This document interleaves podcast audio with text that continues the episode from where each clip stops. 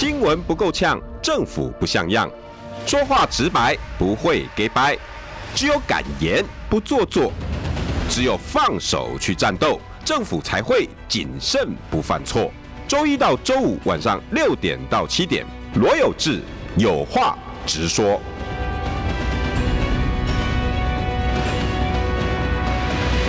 新闻不够呛，政府不像样。欢迎收听中广新闻网有话直说。大家晚安，我是罗有志。大家在回家的路上，礼拜五啦，哈，大家带着愉快的心情哈。现在，呃，在整个车上哈，应该要跟大家分享比较快乐的事情啊。可是你知道吗？啊，争论节目总是这样哦，都批这个啦，批那个啦。那刚刚我也跟我们的魏啊，那也在也在讨论，现在好像很难好好说话，你有没有发现？有吧？哈，真的很难好好说话。嗯、你不管在任何台湾的所有的频道，也就是传统媒体，我不晓得有没有你你你可以告诉我，大家可以可以可以在开车的朋友，各位听众朋友，呃，年轻朋友也可以，好不好？你们你们你们从心里面默念一个节目，那个节目呢是可以好好说话的，跟我讲一个。那个节目是可以好好说话，就是你你觉得说，呃，这个主持人呢，这些来宾他们谈的事情是真正的可以一字一句的告诉你这个这个命题的中心点在哪里啊，而不是互相杠，或者是要要摧毁对方，或者是要那个那个剑拔弩张啊，那个血脉纷张，好，就就是你你有没有哪个节目，大家可以先默念告诉我哪一个节目？哪一个节目？现在好像没有吼，就是没办法好好的论述一件事情。呃，更不用讲，现在台湾的政治充满了什么？我要赢，我被赢了，我就是要赢啦。包括现在的蓝白河，呃，我今天我要称赞一个人。啊，那我我不代表我我就是支持他。台湾的现在的现状就是这样，哈，好像我在讲一个人好话，你支持郭台铭；我在讲一个人好话，你支持侯友宜。我讲一个人好话，嗯，好像没办法讨论事情。但是我今天一定要称赞这一个人，柯文哲。啊，我已经是最近的第二次称赞他了。嗯，怎么说？我我我我我发现这次的蓝白合，大家都很难做到两个字，叫牺牲，牺牲。你你们现在开车的朋友，或现在正在听听的各位广播，包括超商里面呢，或不管各个地方的好朋友，你们现在如果方便的话，开车不要好不好？闭起眼睛来，呃，你们想一想，在这一场蓝白河的谈判过程里面，从十月十四号到现在揭牌了之后到现在，你有没有感受到哪一个人在告诉说我可以牺牲的？好像没有。可以牺牲的，什么叫牺牲？我退一步的。每个人都说，我今天就是一定要全民调，我今天呢一定要民主初选，我今天一定要用我有利的方式来跟你对决。然后今天呢，刚刚各位，我相信各位在在中广新闻网我们主产的新闻里面，大家也听到整个不管少康大哥，不管是柯文哲，不管是侯阵营，呃，每个每个人呢都都释放出来的讯息就是，呃，我我要赢者全拿。啊！我跟你讲，我今天就是一定要、一定要、一定要把你摧毁，用我的方法就对了。没有用你的方法，谁呢？可能就是不想要蓝白合，大家就是不想要在这一场的选举里面啊获得最后的胜利。但是我今天终于看到两个人，其中一位叫柯文哲，开始试出的说，我可以退一点。我我觉得这个就叫曙光。这个叫曙光，所以因为这样子的情感非常的难得，我相信各位应该很很能理解我我的想法。大家在上班中，在学校里面，最难得的是有一个人退一步。当两个人在纷争不休的时候，不管你在上班的时候跟你的对手。你最讨厌的旁边的那个、那个、那个刮噪的那个人，或者是呢，在办公室里跟你们竞争、竞争那个组长位置的那个人，不管任何人，你一定有一个感情，或者是竞争到非常激烈，欲置之死地，呃，也没有啦，啊，就是就是一定要一定要拼个你死我活，哎，也没这么严重哈，就是呃，你你你觉得好像没有什么妥协余地的那个人哈，我相信年轻朋友在学校里面应该也有，但是你会发现，如果这时候有一个人退。哇，那不得了！包括家里面夫妻关系也是啊，对不对？这两个吵闹不休的时候，如果有个人讲一句话，算了算了，我跟你，可能又要吵架。你算什么啊？你算了什么？你告诉我啊！你为什么要算啊？啊，我们来来来，人啊喜欢吵架，尤其政论节目，政治很好吵。所以政治，尤其是所有的吵架里面最难干嘛的？牺牲很难，而且政治通常是这样规划旁提啊。我今天请问一下，我选一个县长，选一个市长，选一个立法委员，有在分享的吗？所以分享、牺牲这两个元素，在政治人物、政治评论的空间里面非常的少见。所以蓝白合本身就是一个假议题，因为太难了。这个要建筑在很多的谈判、谈判技巧。谈判之后要进到妥协，又要多少的攻防，你争我夺，甚至是分赃分配，你如何去把中间做拿捏？难得。但今天有一个人啊，其实事实上是两位，但是我另另外一位我暂时先保留。但是我只要先讲柯文哲，柯文哲在在说重话的时候，用最狠的话，但是表达最虔诚、最诚意的一个态度，就是柯文哲今天讲。他虽然呢，也也也也很不高兴，好，跟他确实刚刚有大家有听到新闻哈，证实了他跟朱立伦有见面，跟侯友宜也有见面，这就让大家很意外了啊！之前不都说没有办法见到面吗？侯友宜不断那边也是一直在放出的消息，就是侯友宜说柯文哲都不接电话，大家记得吗？好像大家在讨论上，在在在放放话的过程里面，一定要先放一些对对方不利的。啊，你就是不接电话，然后大家一堆记者跑去问柯文哲，你为什么不接侯友宜电话？我我没有不知哦，我不知道谈什么，因为每次对方打来就说，哎、我们来聊聊，我们来聊聊。各位应该知道嘛，你很讨厌接到一种电话或接到一个简讯，说，哎、最近好吗？啊，然后呢，然后就没了。哎、最近好吗？呃，然后呢，我很讨厌接到这种赖耶。哎、各位听众朋友，你们你开车的人有没有有没有感觉？你很讨厌接到一个就是最近好吗？因为你下个。讯息，他 suppose 就是希望你回的就是，呃，还不错，你呢？然后接接着他就会说，哎、我也不错啊，哎、吃饭了吗？然后再回说，哎、还没吃，你呢？我跟你讲就没完没了了。这个柯文哲不是这种很喜欢说，侯友谊打电话说，哎、我们来聊聊好吗？哎、好啊，我们来找个时间聊聊。见了面之后呢，吃完饭之后，哎、我们下次再聊聊，然后再下次，下次，然后就是年轻人最爱玩的那个梗，下次一定，下次一定。对不对？你们年轻人是不是很爱玩那个下次一定，下次一定？那么动不动你们这些老人动不动就下次一定，下次一定，然后改天早吃饭。侯友宜、国民党这些老派的就很喜欢来这套。哎，改天早吃饭，哎，要不要很急啦？很多事情大家说好就好，所以在放话的过程里面很难找到一个共识。我真的直接第二个，我第一个先讲出人名柯文哲。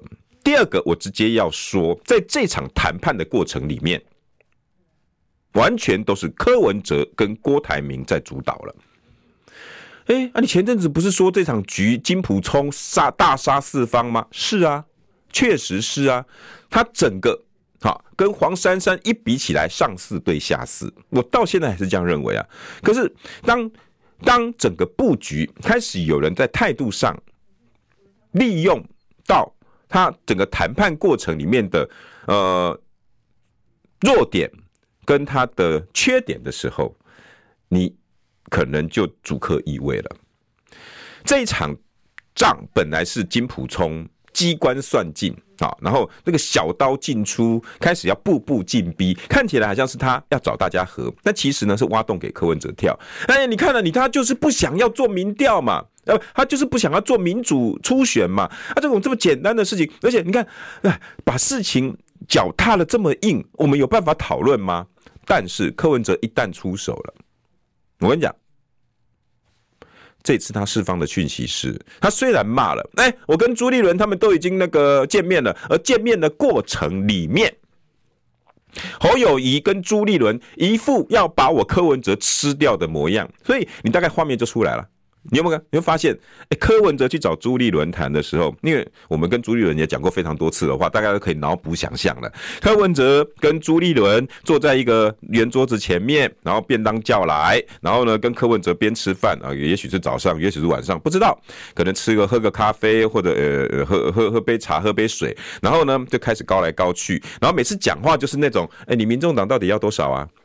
哎，我我你们也没办法啦，我们有十四席的那个县市首长啦，我们还有那个快要一百席的立委参选人呐。那接下来呢，我们都是我们的天下啦。我们小鸡开始会办很多的活动，请问一下柯文哲，你要去哪里啦？因为我们也有党政党纪啊，我们党纪已经寄出来了，他也不可能找你站台。你呢，只有总共十席的区域立委，我就不相信未来还有多少人找你站台。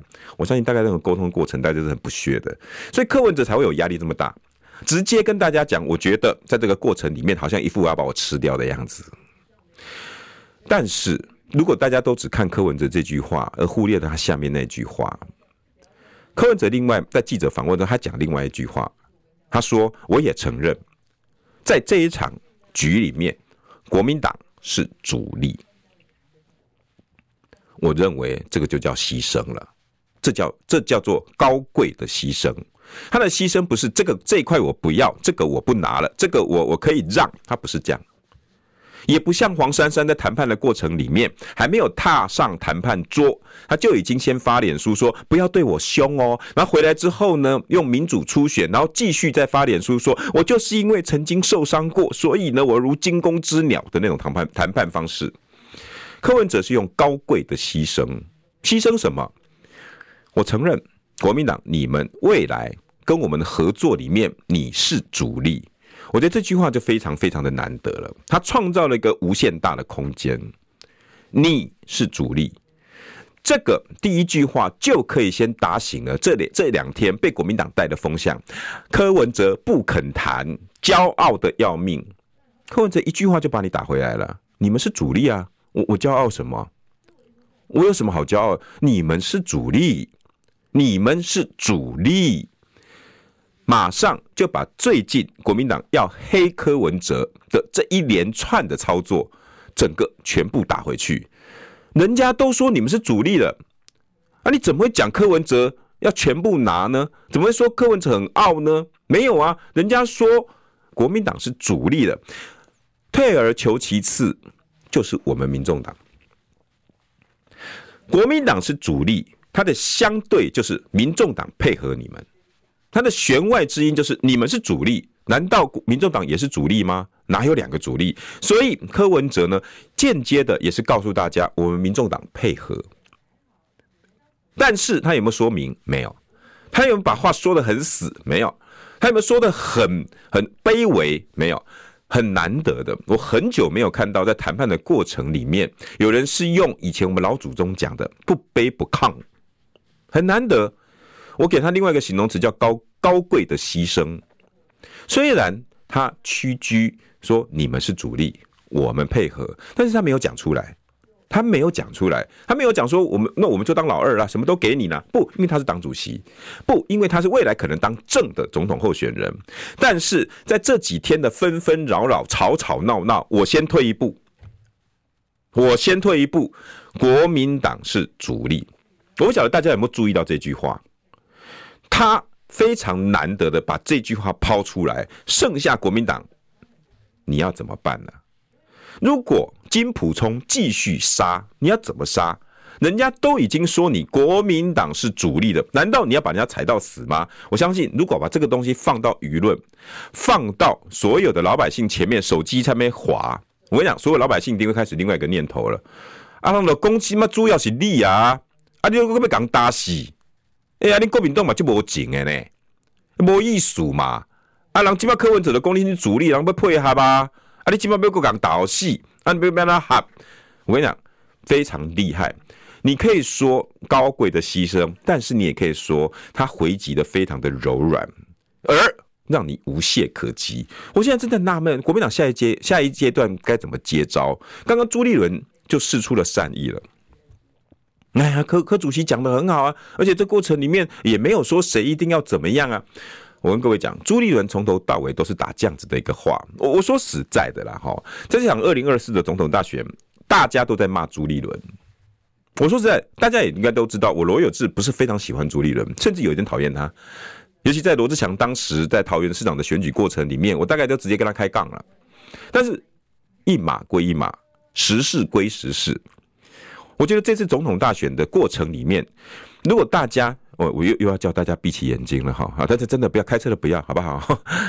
我我觉得大家可不可以想一想，在这场过程里面，很少人口不出恶言，大部分人剑拔弩张、气压压、骂来骂去。但是你会发现，有一个人从来在这个五月十七号前前后后一路到现在口不出恶言。对，就是朱立伦。我真的要讲，我不喜欢他，可是事实就是事实。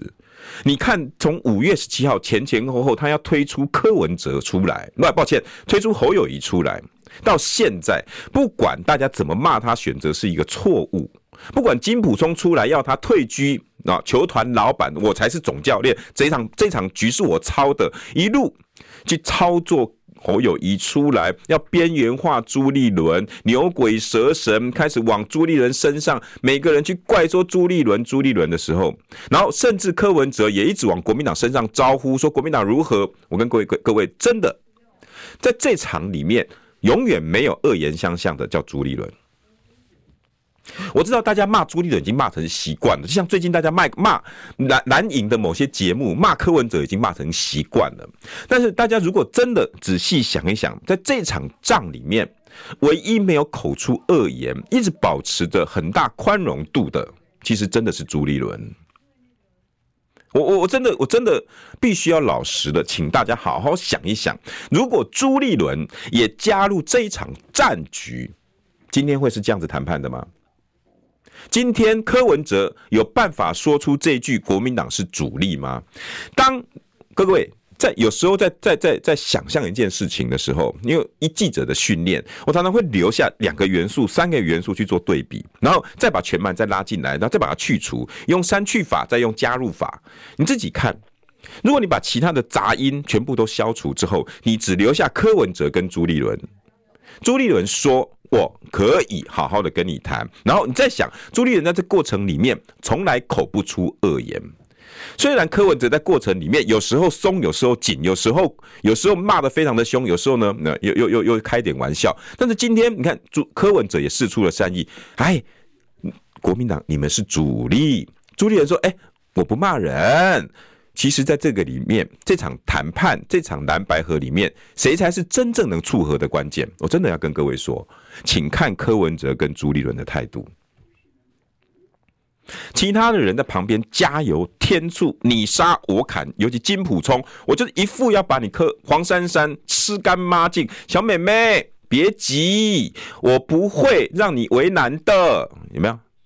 黄珊珊发出说：“哎呀，不要一开始就讲话就很难听。”然后金溥聪故意在记者会上说：“哎呦，放心啦，哈，我们国民党不是这样子的人。”我跟你讲啦，黄鼠狼给鸡拜年，不安好心眼。就是在这整个谈判的过程，你会觉得这些人毫无诚意可言，眼前说一套，后面做一套。老板呢，就是不够硬，不够软，没有任何谈判技巧。但是你看看，如果你把所有的消去法到只剩下朱立伦跟柯文哲的时候，你会发现，这两个才是真正的把格局在做大，让蓝白和机会一一席尚存的两个人。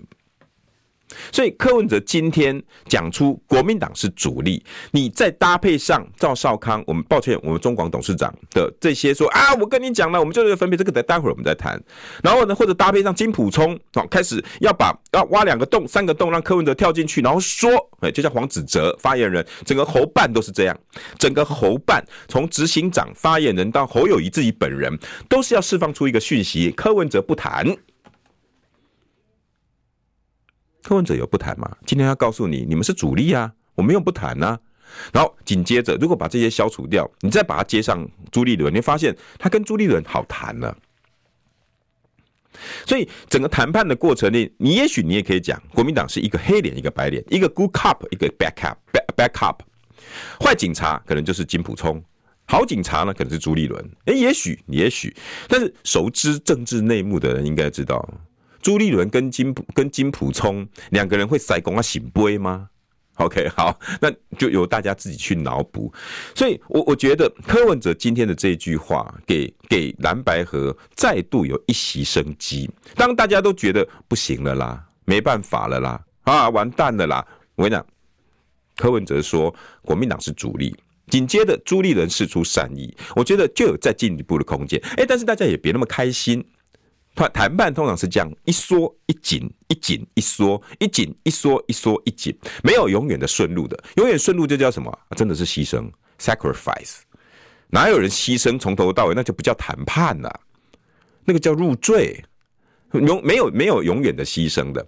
所以柯文哲今天松。他改天一定会再紧，一松一紧，去拿捏中间的分寸，在谈判过程里面才不会全输或全赢。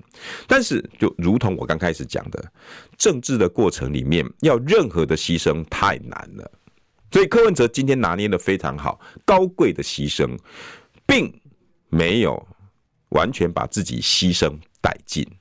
但是留下空间，不卑不亢，也告诉你们，这是你们，我们民众党可以配合，可是你得尊重我。接下来就看接接下来就看金普聪或者是侯侯办阵营有没有办法像朱立伦一样，还是你们真的玩好警察跟坏警察的游戏？但是为什么有这些转变？为什么连侯办连金普聪的阵营都说，哎，其实也没那么糟糕？为什么？另外一个关键，郭台铭跟。柯文哲两次的会面了，所以我才会说，这场谈判里面真正是助力的是柯文哲以及郭台铭，而他们两次的见面，未来有什么转环呢？新闻不够呛，政府不像样，最直白的声音，请收听罗有志有话直说。好，欢迎回到有话直说。我刚刚讲了柯文哲哈。很难得啦哈，在整个谈判过程里面，有人愿意牺牲。我相信牺牲是很难的事情。大家不管在职场上，还是在夫妻的相处之间、情侣之间，一旦两个人吵架，公马郎伯后威，你不怎怎么可能会有什么好话、什么牺牲这种东西？所以柯文哲呢，选择了用高贵的牺牲，用不卑不亢的方法说，在这场过程里面，蓝白和国民党是主力。我我觉得这句话好像很少人注意到，但是我不得不替柯文哲讲出这句话的勇气跟他的智慧，我必须要给他一个赞，我必须要给他一个赞，他也为蓝白河留下一线生机。那同时，他也告诉蓝营，告诉金普聪，你最最近还想要骂我什么话啊？哎，就说出口啊！接下来如果金普聪继续口出恶言，或者是想要挖洞给柯文哲跳。我相信老百姓的眼睛、老百姓的脑袋、老百姓的耳朵是很聪明的，很容易就可以闻得出那个味道。所以金普聪自己要小心下次的言论了。人家都已经说出了你是主力，那你现在还要民主初选啊？你现在还要坚持你们的民主初选吗？还要把民主初选柯文哲不做，所以呢没得谈。啊，那为打个嬉戏，脚步打得死死稳稳的，就是不让我们跨过去，没有任何谈判空间。人家都已经说你们是主力啦，所以我还要另外再讲一些杂七杂八的人哦，你嘴巴就少讲一点吧。我想请问哦，这场选举到到底关你们什么事啊？这场选举不是四位候选人在选的吗？国民党本来就已经很好笑了，侯友宜。到底在这场选举里面有没有角色啊？哎，有哎、他今天提出了一个叫劳工政策，叫移工政策，大家不知道有没有注意到？如果有注意到的，可不可以给我一颗爱心？可不可以给我一颗爱心？侯友宜今天提出了移工政策，大家有没有人知道啊？哎呀，那是你们政治评论员才会注意的，我们是想看热闹。哎，OK，那我也没办法。侯友宜提出了移工政策，大家去仔细去看的那一篇吗？今天呢，他说他去了高雄，好像是美浓嘛，米龙，好米龙。然后我我我我再把他脸书找出来看看了哈，因因为你知道我们政治评论员哈，尤其我会离开很多的政论节目哈，我我我一向都喜欢看很多很多很多的资料，我有资讯焦虑症。侯友宜今天呢，在哦五个小时前啊，三大移工政策让产业不缺工。侯友宜的角色哈，现在他的角色好像是发脸书是吧哈？没啊，大家都没有注意啊。没有人注意啊！张娜娜给有志哥喝咖啡辛苦了，谢谢你的抖内哈，非常谢谢。怎么一一票都跟我讲没了？到现在没有看一个爱心啊？喂，没有爱心啊？有爱心？有一颗吗？没有，我是说，我说有知道今天侯友宜提出移工政策的，给我一颗爱心。诶，那都没嘞，没没有人注意他这个移工政策。我讲了以后又要掉收视率了，是吧？他的移工政策哈，他到高雄美浓一个野莲作业场，和来自越南的老板娘一起了解农友们的采收过程、清洗、整理、包装的过程哈。呃，看到移工朋友们熟练又利落的动作，相当的佩服，也深刻理解人力供应对传统产业不可或缺。老板告诉他说：“好，现在好，常常工很缺了，不止农业，很多产业也一样。哈，政府必须积极的扮扮演有为的角色，不能视而不见。所以呢，我提出三大解决问题的空间。我相信现在往桃园或桃园的那个很多的。”那种移工公司啦，和人力中介公司，各位老板，你们看到他的三大移工政策，很多人应该会从椅子上跳升跳起来。然后呢，或者现在汽车逃逸，现在在高速公路上的各位各位人力中介公司老板可能会叭叭叭，你起码是你恭喜啊哈！我简我简单念给各位老板听了哈。呃，懂移工政策的，他看到侯友宜的三个政策，我相信很多人应该 好来，我念给大家听哈。第一，建置农业缺工人力平台，多元化的农力缺人农业人缺工人力平台，加入人力仲介业者协助选工、训练、派工，负责移工管理。哈，二放宽旅宿业，哈，前面是针对针对农业，第二个是针对旅宿业还有物流业的移工，有条件放宽。然后呢，旅宿业限房务。清洁人员、物流业呢？我限你理货哈，还有拣货的，就很简单的工作啦，理货、拣货，然后或者是打扫房间、换换床单的这种试办方式上路，再行评估是否持续。OK，第三，我相信这个大概很多人力中介公司的老板，或者是呃营造厂大包的老板，应该呢讲看到这两个字，应该很多人会跳脚，或者三字经就出来了吧？呃。啊，我实在是我不晓得现在这次二零二四总统大选的候选人们，还有你的幕僚们，为什么在提政见的时候都都呃，第三，特赦失联移工，以工代罚，合法再工作。各位人人力中介老板，我相信台湾。从业人员的呃，应该在台湾应该上万家应该有了啦，哈，一定应该有了哈。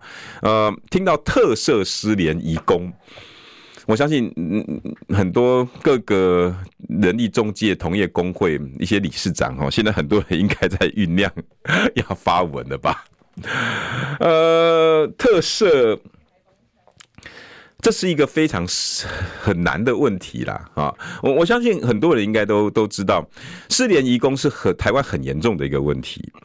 之前还好，因为之前哈，呃，很多人利用中介公司的老板，其实在台湾哈开这种公司的老板。他本来就是在各地，不管越南、不管柬埔寨或者是印尼，他们都有以以前很深的人脉，所以他们跟印尼那边的合作，所以他们常以前常常是治理的非常的多，治理他们自己。我跟你讲，有时候哈，民间他们的力量、管理力量哈，比你政府来得好。我常常讲一句话哈，你政府管的越少越好，你只要辅导，给人家帮助，你不要干涉太多。我刚才有诶哈，你都无在调，啊，你都硬要讲插。这种东东西常会造成产业的困难。那其实人力中介业者他们本来就管理的不错，他们自己可以自理。你如果再去过多的干涉，常常印尼那边或者是外国越南那边，人家政府就会有意见。那再来人力中介，他们有他们自己要获利的空间。可是移工他非常不高兴的就是，我来台湾要被剥削，剥削还是说这是服务？这就是见仁见智，这是产业政府应该去做辅导跟协调的。你现在告诉我说，把非法的全部合法化，那我想请问一下，那为什么每个人要合法？广告回来，新闻不够呛，政府不像样，最直白的声音，请收听罗有志有话直说。好，欢迎回到有话直说。刚刚讲到侯友谊的移工政策，好，那或者聊天室就一堆说，呃，要去喝喝喝茶了，要去 睡觉，要去上厕所。他说等我把侯友谊讲完再回来。呃，其实各个候选人都有他的特长。其实我我我以以我离开了传统媒体的争论之后，我我觉得每一个人都可以评啊。好，我我觉得大家也不要去偏听了哈，该该去了了解的了解。可是证明了一件事情，刚才都已经到一千多个人在线一讲侯友谊掉到剩九百，你们这但现在大家真的这么不喜欢听侯友谊的政见呢？我觉得，我觉得。毕竟都是我们未我们未来总统的可能人选，每一个人他们讲的话，我们都要去检视他，这才是一个健康的健康的选举环境。移工政策哈，前面几个本来就有他的缺失，再来哈，我对我对一句一句话，我一直都很很有意见，来自越南的老板娘。我不晓得这位老板娘的身份，如果我有误会，请侯办见谅。来自越南的老板娘，如果我认知没错，她应该是我们台湾人吧？我这样讲，大家有没有意见？我真的很不喜欢，她都已经嫁来台湾了，已经十年、八年、十一年、二十年的，你到现在还说越南人、越南人、越南人，我不晓得，她应该是、应该是、应该是所谓的新住民吧？我如果猜的没错，应该没有越南人跑到台湾的高雄美浓去开店、开农场。我在想，他应该是应该是新住民。但是如果他是真的是嫁来台湾，已经十年、二十年、十几年的，我真的不希望动不动我们再来说他来自越南的什么什么什么，他就是我们的新住民啊，他就是我们台湾媳妇啊，他就是我们台湾人啊，为什么还是强调来自越南的呢？为什么？我我我也跟张善政、跟跟跟张院长、张市长一之前在选举的时候，我也跟他沟通非常多次了。我也拜托各位县市首长多重视这些新住民。二十年了，二十多年了，我们的历任政府谁对这些新住民有过任何关爱的眼神？我最恨的就是以前在当记者的时候，各县市政府经常的在各个他们。柬埔寨的什么节日？好，然后呃呃，缅甸的泼水节，越南的特殊节日，动不动就发采访通知给各个记者来采访我们对新住民的照顾。于是呢，把一些像越南哦，那个我很喜欢越南那个穿白色衣服的那个身段，有点像旗袍，但是全身连身的白装的那个。然后呢，就上台呢去做个样板，告诉大家：你看，你看，你看哦，我们哈，你看我们多照顾新住民。然后大家那边跳舞，载歌载舞，很高兴。但是我在警察局里面看到的不是这样。我在警察局里面看到是很多的新住民，这些以前你们叫外籍新娘的，不是被家暴，就是他们没有办法营生，然后于是去做很多非法的工作，人家这样痛苦过了十几年。你现在还告诉我他是越南人，他是我们台湾人，该还给他们一个公道了，请用词精准一点。来，若是 Fiona 一要人力中介负责各种不同行业的训练，无意增加人力中介的成本。原本针对语言和文化训练已是基本的了。二不抓和罚已经是变成中介的损失，现在还要就地合法，更变成中介不可负荷的。三反倒薪资脱钩避而不谈，政策空谈。啊，没错，我讲啊，移工政策是一个非常非常庞大的学问，而且这几年我们已经搞得乱七八糟了。我相信有。有有有用过八十两表要去请外劳、请看护的，然后一路家里面有长长辈需要照顾的，有工地要做的，还有人力中介公司，还有那个那个有你你你在种种果水果的，你有你有田地要要农忙要帮忙的，每个人一定吃过这几年这些政府留下了这些移工烂摊子的亏。现在真正的问题在哪里？台湾到底有多少移工落跑？你们知道吗？有没有人知道？那个数字啊，多到你觉得可怕。我问了我我问了我一个好朋友，他告诉我，如果他记得没错，台湾现在移工落跑有五万人，失联移工有五万人，我不晓得数字正正不正确。他告诉我有五万人以上。我说我如果记得没错，我跑新闻的时候那时候两三万人而已，为什么现在到他都一直在增加？那为什么要落跑？各位，落跑的原因是因为。像刚刚我们留言区很多人讲，很多人来呢，就是以看护的名义，或者以什么样的名义，然后来了之后呢，他发现不好赚，跑掉，然后再去找更好的工作。第二，他们嫌人力中介，你进来之后呢，就要开始给这些老师，然后这些辅导的人要给他们中介费，来的时候中介费，然后每个月呢还有服务费，他们就想要省这个钱，十万有这么多啊？八万，我我现在八万啊！这么多啊，八万的逃逸移工啊！好，为什么我说特赦这个部分很难？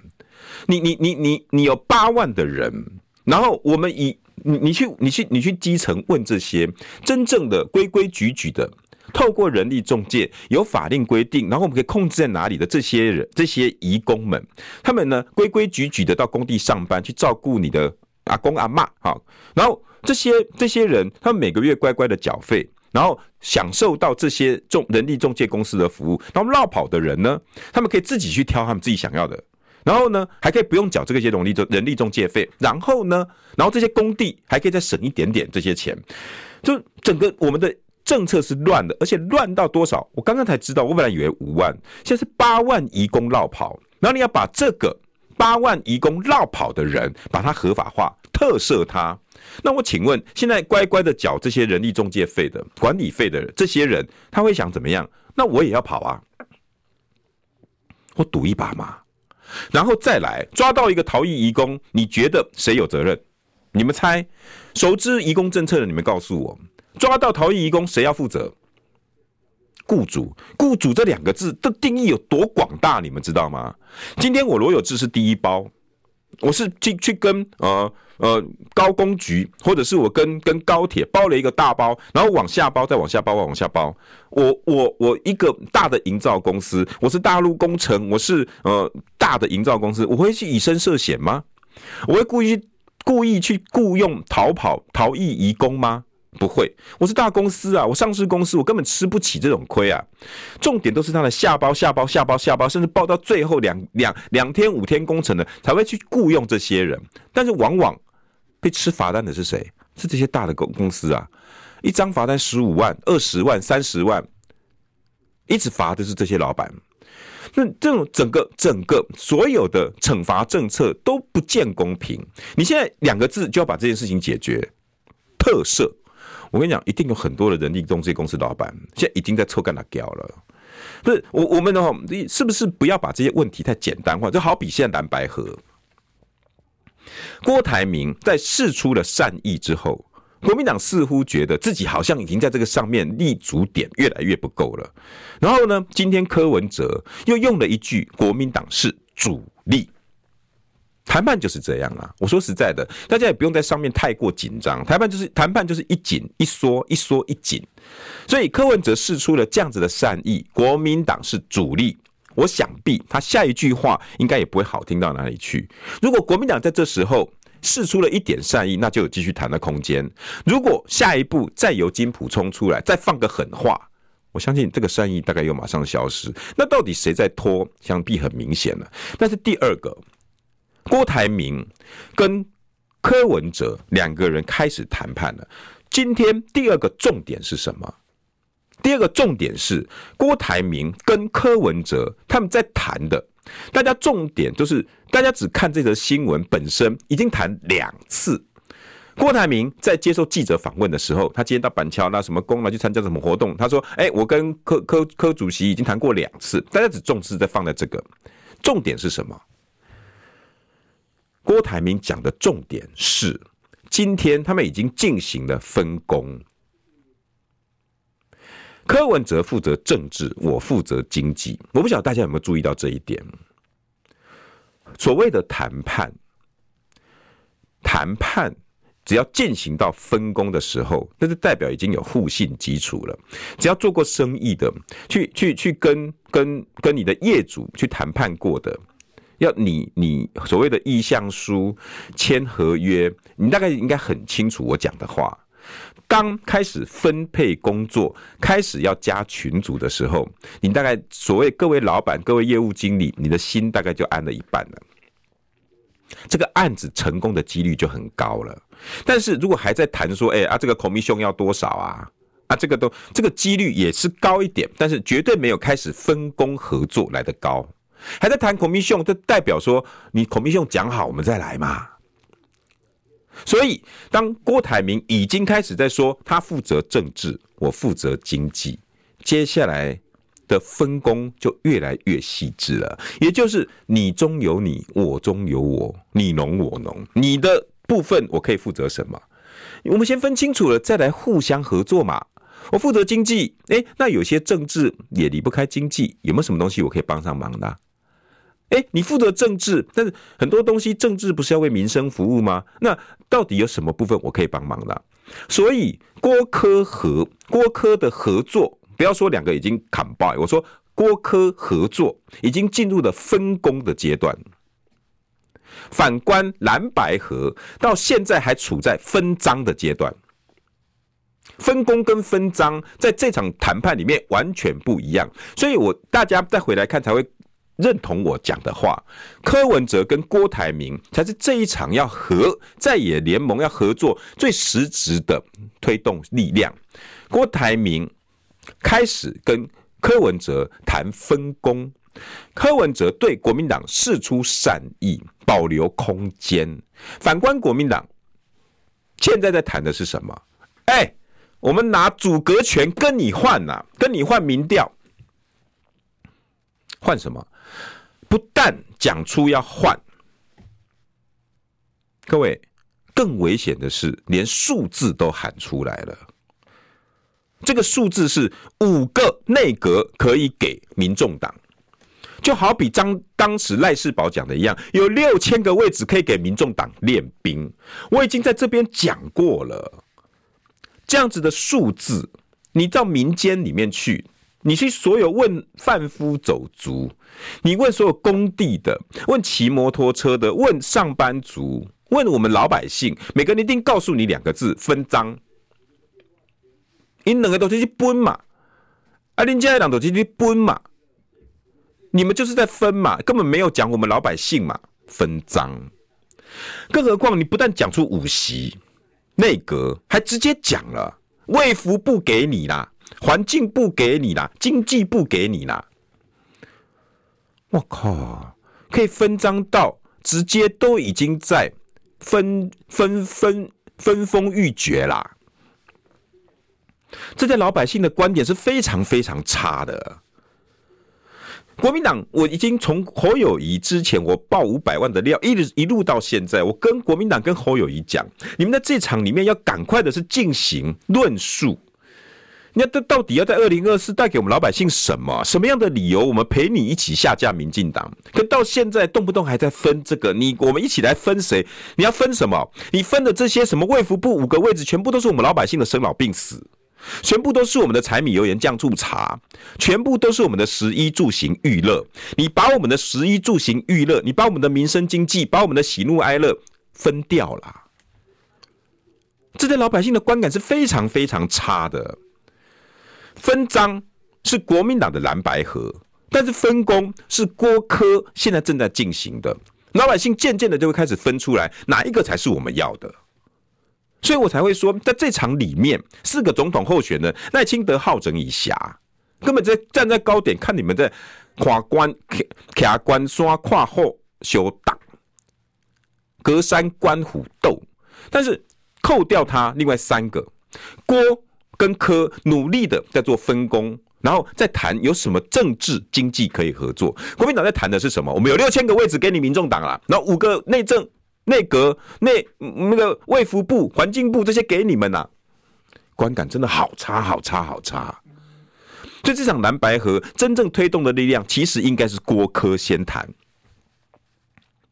哪怕他们两个人力量可能不足以当国民党，烂船也有三分钉。哪怕就像柯文哲讲的，国民党是主力，可是国民党也是阻力。